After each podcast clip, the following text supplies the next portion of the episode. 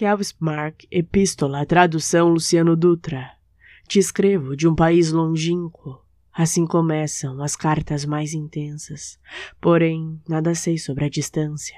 Te escrevo de um país tão próximo que é impossível vê-lo por inteiro. Aqui, as cidades estão tão próximas que nossos sentidos não conseguem alcançar.